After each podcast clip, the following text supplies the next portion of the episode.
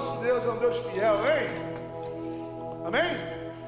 Irmão, a gente está dando continuidade a uma série de mensagens chamada Discípulos. Semana passada a gente falou um pouco sobre a urgência do discipulado. Né? A gente viu sobre frutos que já estão no pé, já estão maduros. E por muitas das vezes, e muitas das vezes, na verdade, por negligência nossa, eles estão apodrecendo. Um fruto que está maduro no pé. Quem é na roça aí sabe o que acontece no colher? Apodrece, né? Então o discipulado é algo urgente, é alguma coisa que você tem que fazer agora, é algo que você tem que sair daqui, irmão, com o seu coração mudado em relação a isso. Durante os próximos dois domingos, a gente vai falar sobre o desdobramento do discipulado. Porque o discipulado, embora seja um termo só, ele abrange duas verdades, ele tem duas vertentes. Como algumas palavras que a gente tem em português, né? Vou te dar um exemplo. Quando a gente fala manga, quem vem na tua, qual a primeira coisa que vem na tua cabeça? Quem vem na tua cabeça? Primeiro, você falei manga, quem vem na tua cabeça? Tá com fome, né, irmão? Já a fruta na nossa cabeça, né? Mas se eu usar o termo manga, pode, estar, pode ser o que mais? Pode ser a camisa, né? Pode ser o vocalista da oficina G3, né? Manga, tudo manga. O discipulado ele tem dois desdobramentos.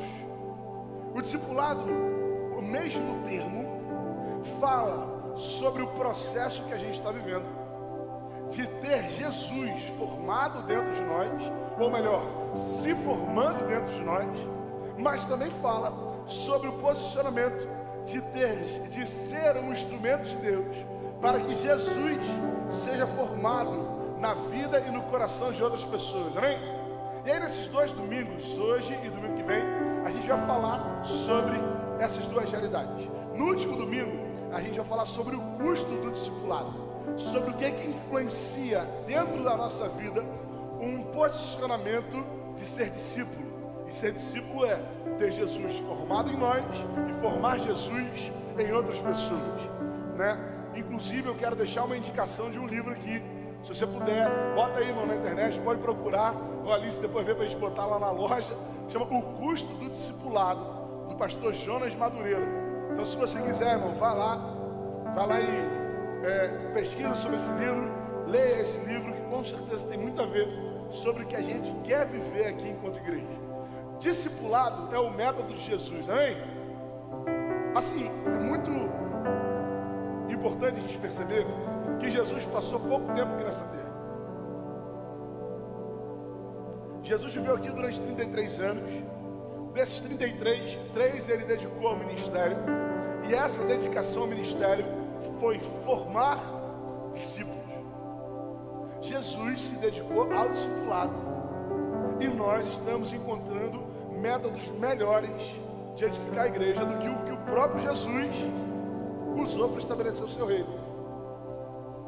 Eu achei muito interessante quando eu vi isso, que é como se a gente estivesse diante do Deus, Criador de todas as coisas, que sabe o nome das estrelas, que conhece a realidade tanto dessa terra como de qualquer outro lugar. E a gente chegasse para ele e falasse olha, a, ideia que o senhor trouxe é muito legal, mas eu tenho uma ideia melhor. Então, essa ideia que o senhor falou é muito boa, assim, essa questão de fazer discípulos, isso é incrível. Mas o que, que o senhor acha de fazer evento? Que, que interessante, cuidar de pessoas, isso é muito legal. Passar três anos cuidando de alguém, fazendo discípulos, formando, isso é muito legal. Parabéns pela sua ideia, Deus Pai. Mas o que, que o senhor acha de de repente gente organizar uma conferência? O que, que o senhor acha de repente gente fazer uns workshops? E a gente está fazendo isso, né? Mas a realidade, irmão, é que Jesus agiu de uma maneira. Ele dedicou seu tempo em discipular pessoas. E onde a gente está dedicando o nosso tempo? Nós só conseguimos ser instrumentos de Deus para que outras pessoas tenham o caráter de Cristo formado nelas quando nós disponibilizamos o nosso coração para, Cristo, para que Cristo se forme em nós também. Para que Cristo seja formado dentro de nós. Ontem eu estava no GC, lá do, do irmão Renato, da irmã Mariângela, do, do irmão Carlos, e aí eu estava falando sobre isso com eles. E assim, é interessante perceber que a gente provavelmente nunca aceitaria Jesus para ser pastor das nossas igrejas. Irmão, Jesus não ia passar no nosso processo de sucessão pastoral. Já parou pensar nisso? Porque a primeira coisa que a gente botar é casado. Jesus, olha, Jesus, casa rapidinho aí, depois você vem para ser pastor aqui da igreja aqui. Irmãos, Jesus deixou um exemplo e a gente está criando novos métodos. O discipulado foi a maneira que Jesus usou. Mas o primeiro passo do discipulado não é falar, o primeiro passo do discipulado é ouvir. O primeiro passo do discipulado é ser aquele que é discipulado. A gente sempre está querendo ser na posição daquele que faz acontecer, né? E nunca na posição de passividade, ser aquele que é ministrado, que é cuidado, de aquele que ouve. Irmãos, o processo de santificação é uma ação do Espírito Santo dentro de nós, amém? Mas é também usando pessoas para que a gente seja transformado, para que a gente seja moldado diariamente. Vou te dar um exemplo um exemplo muito claro e clássico sobre o que eu quero te falar. Paulo,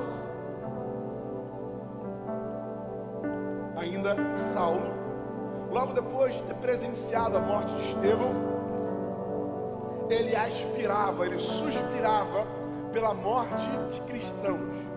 E aí ele vai, se coloca à disposição, pega a carta né, dos sacerdotes, fariseus, saduceus, para ir até Damasco e ali perseguir os cristãos. Nesse caminho ele tem encontro pessoal com quem? Quem encontra Jesus no caminho, ou melhor, já spoiler, né? Quem encontra Paulo no caminho para Damasco? Ficou fácil, né? Paulo se encontra com Jesus. Em qual outro momento Paulo se encontra com Jesus, irmão? Em qual outro momento Paulo tem uma visão de Jesus? Nenhum outro. Sabe o que, é que acontece? Imediatamente depois de Paulo ter, ter, ter vivido um encontro sobrenatural com Cristo, ele tem um encontro com a igreja. E aí Deus fala lá para Ananias, fala Ananias, vai lá na casa lá, vai lá encontra o tal de Saulo. Aí Ananias vai ficar com medo. Mas Deus, Deus fala para Ananias, ele vai ser instrumento nas minhas mãos. E aí, meu depois de ter um momento sobrenatural, quem viveu um encontro sobrenatural com, sobrenatural com Cristo, não, amém, vou saber. Emocionante, não é? Emocionante, a gente chora. A gente tem um encontro sobrenatural. A gente percebe que Jesus está falando ao nosso coração. Mas depois disso, irmão, o que você precisa é de alguém para discipular você. O segundo passo é você se submeter a autoridade de outra pessoa. Paulo era um mestre. Paulo era alguém extremamente qualificado academicamente, que precisou se submeter a outro para aprender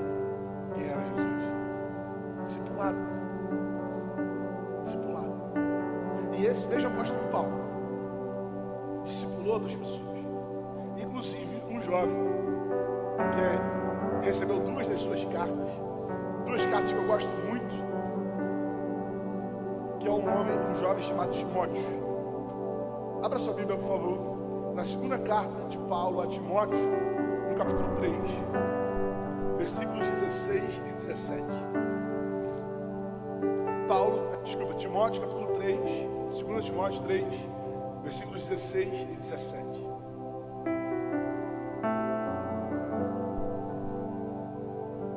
Diz assim, vamos ler junto? Tá aí já, né? Vamos ler junto, vai toda a escritura é inspirada por Deus para repreensão, para que o homem de Deus se você fosse me responder, ou melhor, se eu fosse responder, o propósito do discipulado eu falaria para você o versículo 17 desse texto.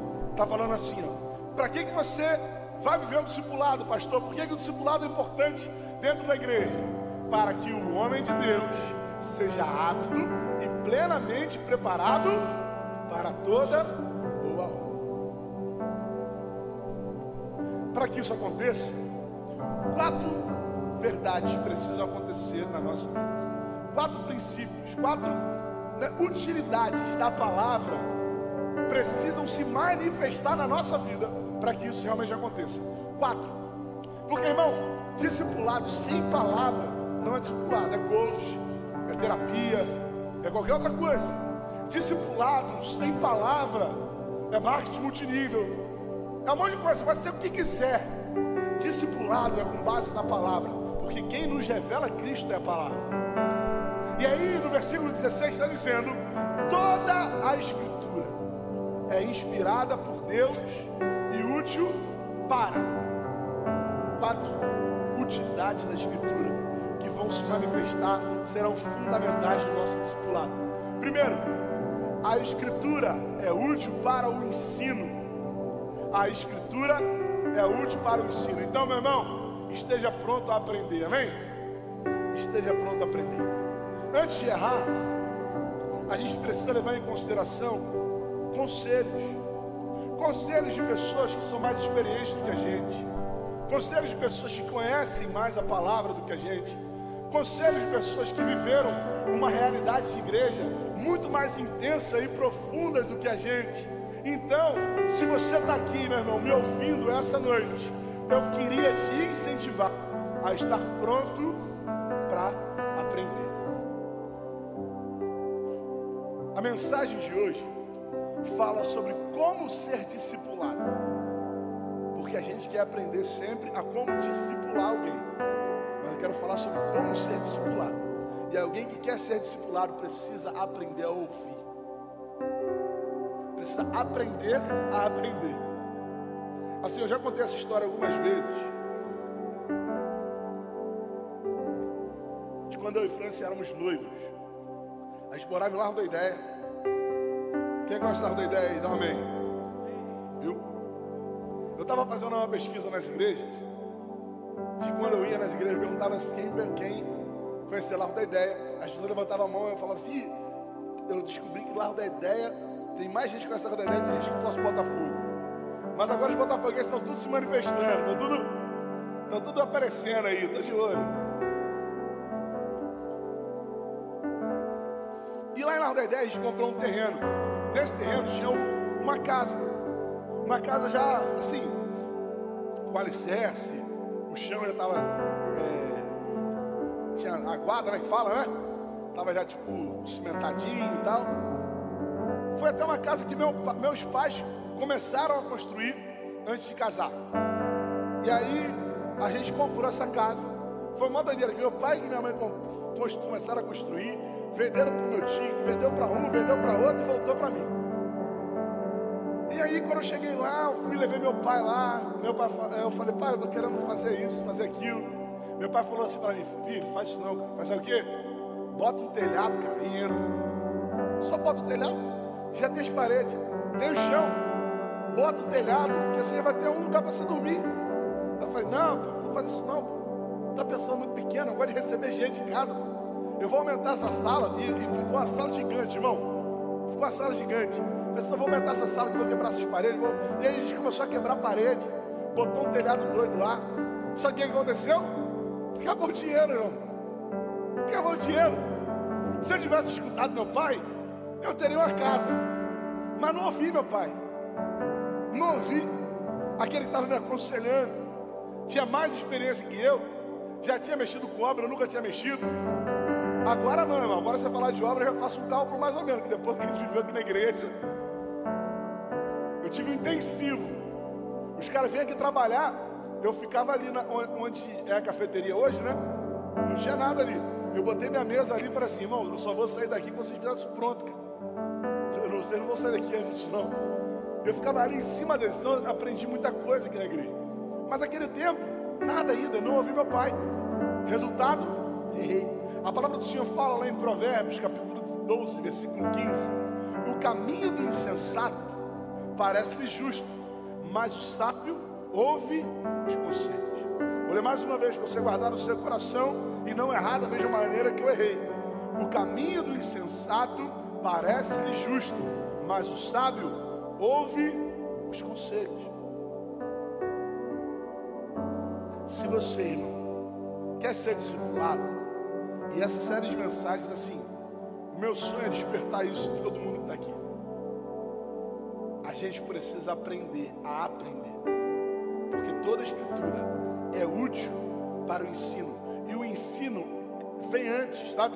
O ensino é uma precaução, o ensino previne o erro, o ensino vem antes da atitude.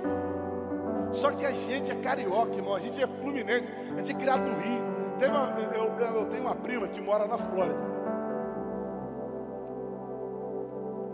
E eu estava conversando com ela sobre a realidade lá, né? De ser uma imigrante. Como é que era, assim, se o pessoal se apoiava, se tinha uma rede de contato, como é que era. Ela falou, tem e tal, e me explicando algumas coisas. Mas ela falou assim para mim, mas o problema é que o pessoal, muitas pessoas aqui têm resistência com o pessoal do Rio. Tem resistência com o pessoal do Rio. Tem um pessoal que é de boa, é a gente, olha A gente é tranquilão, irmão. Quem é gente boa aí, dá um amém. Quem é mais ou menos de misericórdia? Olha aí, irmão. Falei, mas por quê, cara? Porque eu sempre achei que o Rio era, era um lugar assim, né? As pessoas eram receptivas. Ela falou, não, o pessoal até acha receptivo. O problema que eles têm com o carioca é que o carioca sempre sabe das coisas. E é verdade, não é, irmão? A gente não deixa nem a pessoa terminar de falar. Quando alguém começa a contar uma história pra gente, o cara começa a falar, vou dar um exemplo bobo, de comida, em nome de Jesus, amém? Você vai falar assim, rapaz, eu fui no restaurante, cara, que você entra, porque, ah, não sei, pô. Tu pega lá, né? Entra lá e tal. A gente não tem, você reparou que a gente faz isso? Quem faz isso aí? Né? Aí a gente fala, não, então, rapaz, eu fui visitar tal lugar. Foi tão... Então, tinha aquele lugar, a gente sempre sabe, irmão. A gente sempre sabe. Você quer ver um exemplo gospel do que eu quero dizer? A gente sempre termina o versículo quando alguém, quando alguém começa a falar e a gente sabe de cor. É ou não é? A pessoa começa a citar um versículo que você já sabe. Você começa a falar junto, só para mostrar que você sabe. É, não é? Pode falar, eu sei, eu gosto daí. Começou. Eleva os meus olhos para os montes. Aí você já está de olho em virar o socorro, virar o socorro. Já está querendo falar junto. Só para mostrar que sabe. Essa é a nossa realidade, faz parte da nossa cultura. E a minha pergunta é: como ensinar algo para alguém que acha que já sabe tudo? Como ensinar algo para alguém que está o tempo todo querendo mostrar que sabe? Não dá para a gente ver o discipulado se a gente primeiro não aprender a ouvir. Se a gente não estiver pronto para ser ensinado. Meu irmão, minha irmã, tenha um coração ensinável em nome de Jesus, amém? Tenha um coração ensinável. Eu de vez em quando falo isso com meu pastor, eu falo, pastor, o senhor pode puxar minha orelha. Ele não está puxando, não, que ele está meio devagar comigo lá, estou tentando falar com ele, tá meio, não está me atendendo, está meio frouxo e tal. Correria, né, irmão? Eu estou vendo o que, que é isso. Estou aqui, pre... já é a quarta vez que eu estou pregando hoje, irmão. Acho que o irmão for me dar um abraço, ele vai ter que ter misericórdia de acontecer, amém? Eu já vim direto do casamento para cá, já preguei no primeiro culto, agora estou pregando no segundo. Estou aqui com essa camisa desde 4 horas da tarde. Então eu sei que meu pastor está atarefado, mas eu falo com ele, falo, pastor, eu te amo. Eu te amo. E se eu tiver errado, o senhor pode falar comigo. O senhor fala comigo, puxa minha orelha. Sabe por quê? Porque, meu irmão, não dá para a gente viver o discipulado se a gente não aprender a ser repreendido. E aí já é outra fase. Útil para o ensino. O ensino vem antes. Amém? O ensino é um tempo preliminar, é, é, é uma precaução. Mas a repreensão é quando a gente já está fazendo alguma coisa errada e a gente precisa ouvir, a gente precisa ser exortado. E coisa ruim é ser exortado, não é, irmão? Coisa ruim é ser repreendido, irmão. Quando alguém chama a nossa atenção, chega a dar uma dor no coração, né? Dá um aperto, mas a gente não quer ser repreendido por ninguém. Jesus fala no Sermão do Monte, Mateus 5, versículo 3: Bem-aventurados os pobres de espíritos, de espírito, pois deles é o reino dos céus. Ficou completando esse versículo na tua mente aí, né? Eu sei que você ficou. Bem-aventurados os pobres de espírito, pois deles é o reino dos céus. O que é um pobre de espírito, irmão? Pobre de espírito, irmão, é alguém que não se ofende. Por quê? Porque ele não está esperando nada de bom.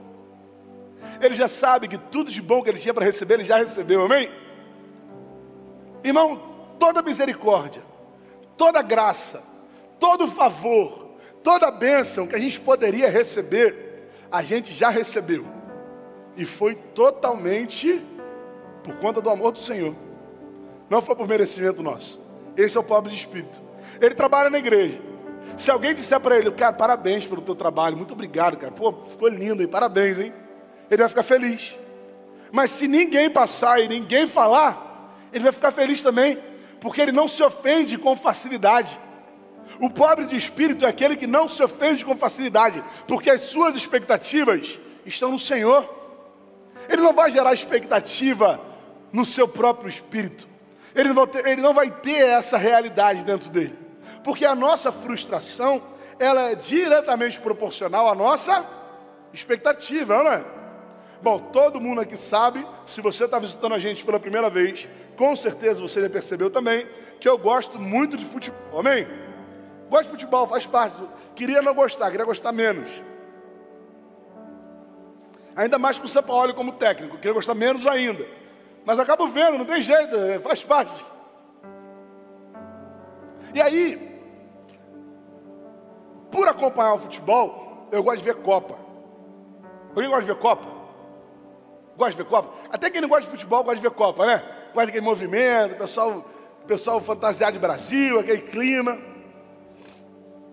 E eu lembro que na Copa de 2014, a gente teve uma frustração grande. Porque foi a Copa no Brasil, irmão. E aí a gente perdeu de 7 a 1. Foi ruim, não foi? Mas assim, eu achei ruim. Mas eu achei pior, sabe qual? A Copa de 2006. Quem, quem, quem acompanha futebol aí, no longo prazo, sabe que aquela seleção do ano de 2006 foi uma das melhores seleções que a gente, que a minha geração viu jogar. Porque eu sou um menino novo, né, irmão? Estou um pouco gasto, estou careca e tal, mas tenho 33, velho. Não estou tão gasto como o Dinho, que é um cara jamais. Né, a vida já foi um pouco mais, castigou um pouco mais ele, mas assim, eu sou um cara novo, irmão. E aí eu, eu só lembro de 98 para cá, 94 lembro pouquíssimo. E aí em 2006 eu falei, cara, essa seleção é muito boa. Roberto Carlos, Cafu, Dida, Ronaldinho Gaúcho jogando no auge, melhor do mundo um monte de vezes. Ronaldo Fenômeno, Kaká, Robinho, Adriano. Todo mundo naquela seleção. A expectativa foi lá no alto, chegou o Brasil. Chegou nem na final, irmão. Falei, meu Deus do céu, o que aconteceu? Frustração. A expectativa é totalmente proporcional à nossa frustração. A gente, irmão, seja sincero comigo. Seja sincero no seu coração aí. A realidade é que a gente se acha bom, irmão. se você for sincero de verdade, se você pensar direitinho no seu coração, você vai ver que você, na realidade, se acha digno digno de um aplauso, digno de uma mensagem, digno de uma ligação, digno de um tapinha nas costas. E aí, quando vem a repreensão, a gente fala: Eu não mereço isso. Já ouviu isso? Já pensou isso? Quando chega a repreensão, eu não mereço isso. Alguém que pensa que não merece repreensão, irmão, nunca vai estar pronto para ser discipulado. Como ser discipulado? Entendendo que a palavra, e através da palavra, a gente pode ser repreendido. Através da Escritura, a gente pode e precisa ser humilhado, irmão se sentir humilhado. Porque quando a gente é repreendido, é isso que acontece com a gente, não é? Quando, gente, quando alguém chama a nossa atenção, a gente se sente humilhado, irmão. Fala assim, cara, não era para ter feito isso. A gente se sente mal. Mas olha só, em Atos capítulo 5, versículo 40 e 41. qual foi a reação dos apóstolos?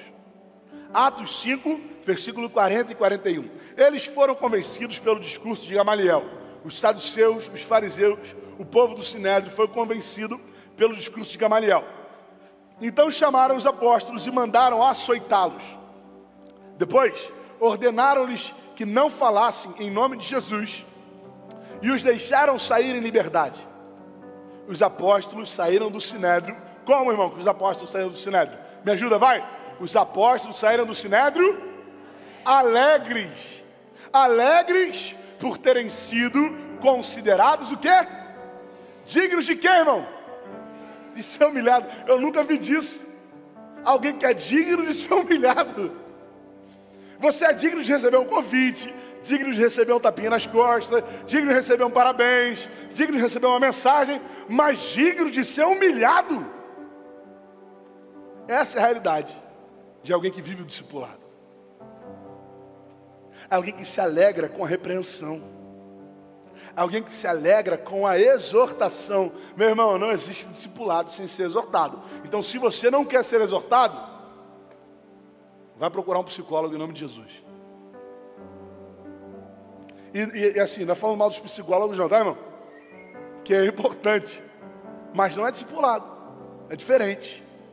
É uma outra realidade. Toda a escritura é útil para o ensino, é útil para a repreensão, é útil para a correção. E aí a gente precisa avaliar as nossas próprias atitudes. Sabe por quê? Porque assim, se a gente não usar repreensão para corrigir a nossa caminhada, a gente vai virar um bebê espiritual a vida inteira, que vai sempre depender de alguém para apontar o caminho. Isso não é discipulado. O discipulado não é alguém que vai dizer o que você tem que fazer. Fala assim, ó, faz isso, faz aquilo, faz aquilo outro. Não, isso aí não é isso. Isso não é discipulado.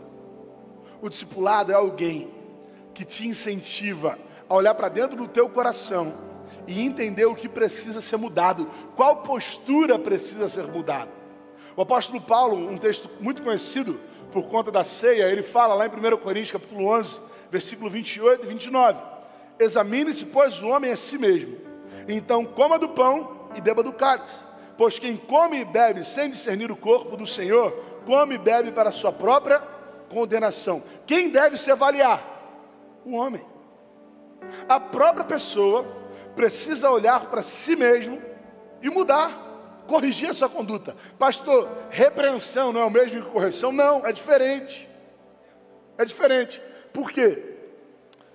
Assim, eu, eu lembro da minha, da minha alfabetização, primeira série, segunda série. Eu lembro que eu ia para o colégio e eu estava aprendendo a escrever. E aí a gente tinha que escrever um texto, né? A professora colocava lá né, ou ditava, né? E aí você tinha que ir lá, tinha, tinha que escrever. E aí depois, o que, que a professora fazia? Ia lá, pegava o caderninho de todo mundo, com, aquelas, com aqueles plásticozinhos que, que a gente botava nos cadernos, e você tinha que olhar e ver o que estava errado. E ela via uma palavra errada. E aí quando ela via aquela palavra errada, ela me repreendia. Ainda que fosse em amor, né? Ela chegava e falava assim, Hugo, vem cá rapidinho, ó. Você escreveu errado aqui, tá vendo? Porque não se usa N antes de, antes de B. Você precisa usar B, M. E aí você usou N. Então faz o seguinte: vai lá, apaga e corrige. A repreensão e depois a correção.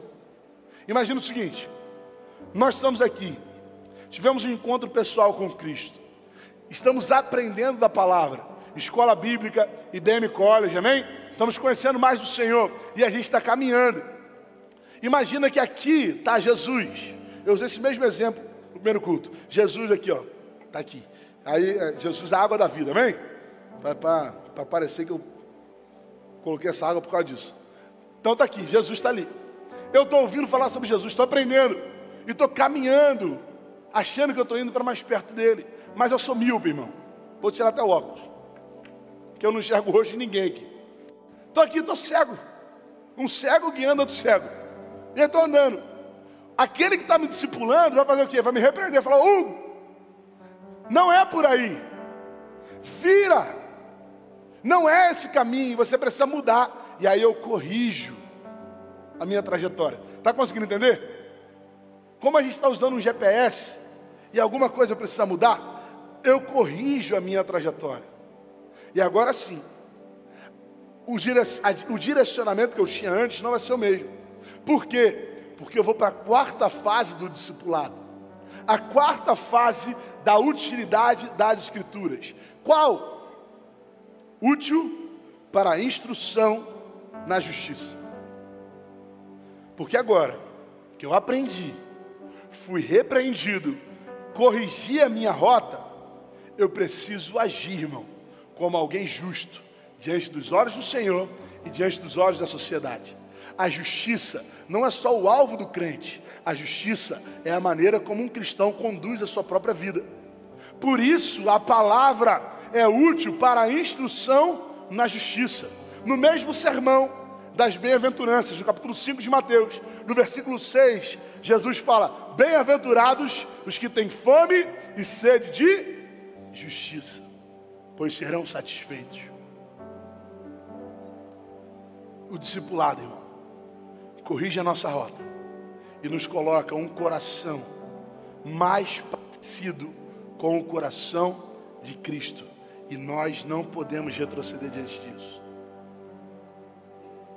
Se nós queremos viver uma realidade de discipulado dentro da nossa igreja, antes de aprender a discipular, a gente precisa aprender a ser discipulado.